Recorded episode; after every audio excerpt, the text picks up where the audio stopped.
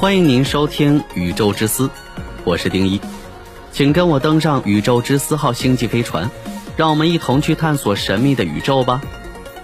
准备发射，三、二、一。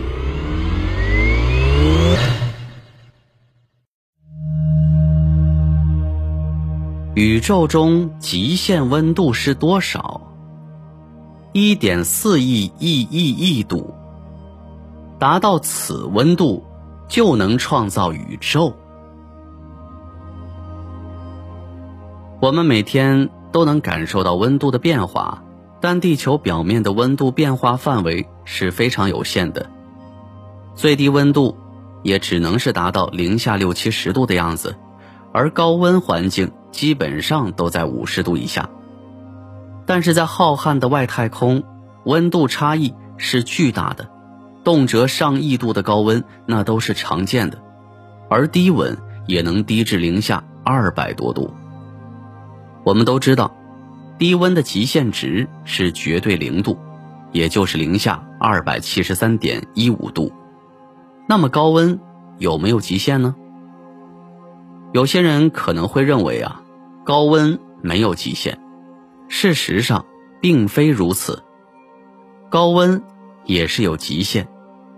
宇宙中最高温度是一点四亿亿亿亿度，那么最高和最低温的极限值到底是如何计算出来的呢？首先，我们需要看一下温度的本质。温度是一种宏观上的表现，但本质。还是需要从微观世界解读。万事万物都是微观粒子构成的，而微观粒子一直都在不停的运动当中，没有规律的运动。我们很难衡量单个粒子的运动状态，只能宏观上用统计学的方式统计大量微观粒子的运动状态。简单的说，微观粒子的运动越剧烈，统计出来的温度就越高。相反，温度就越低。我们要知道，我们通常所说的温度，其实就是微观粒子的平均动能。因此，当粒子的动能最低的时候，计算出来的温度就是宇宙最低温度——绝对零度。绝对零度就是所有的微观粒子都停止运动时的温度，是理论上最低值。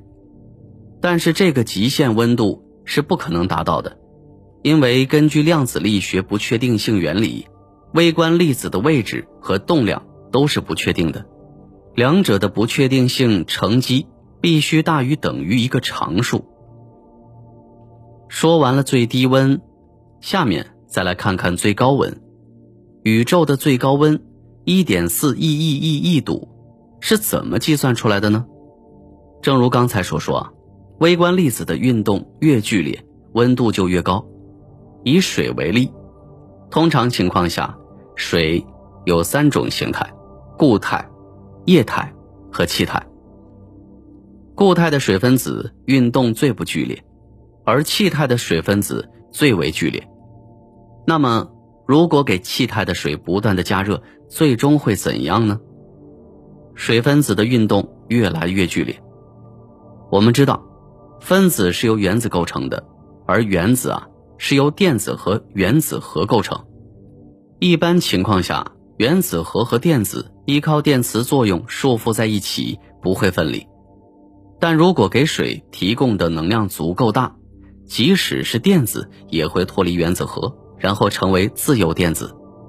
这时候的水就会呈现第四种形态——等离子态，电子、光子。原子核等微粒像粒子汤一样到处乱窜，等离子态在宇宙中太常见了，比如我们的太阳核心就是等离子态，其他恒星也是如此。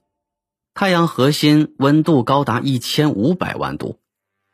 那么问题来了，如果向等离子体不停的施加能量，会怎么样呢？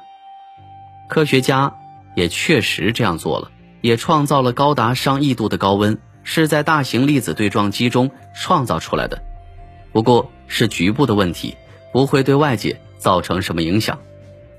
科学家为何要创造如此高的温度呢？有什么意义？很简单，原因有两个：一是通过不同的微观粒子相撞，可以发现更微小的基本粒子；第二就是可以尽可能的模拟宇宙大爆炸时的环境。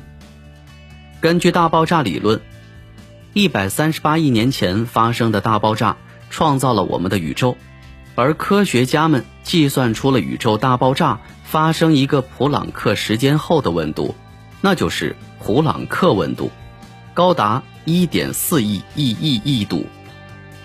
至于一个普朗克时间之前的温度到底是多少，对于我们来说是没有意义的，因为普朗克时间。是有意义的最小时间单位，任何小于这个时间的时间单位都没有意义。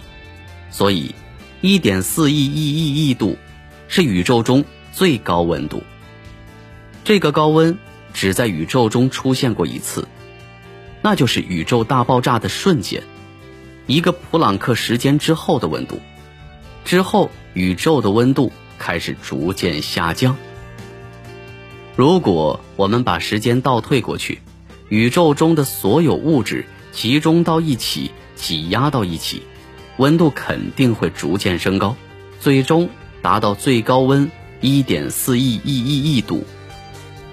这就回到了创世时刻，相当于我们创造了一个宇宙。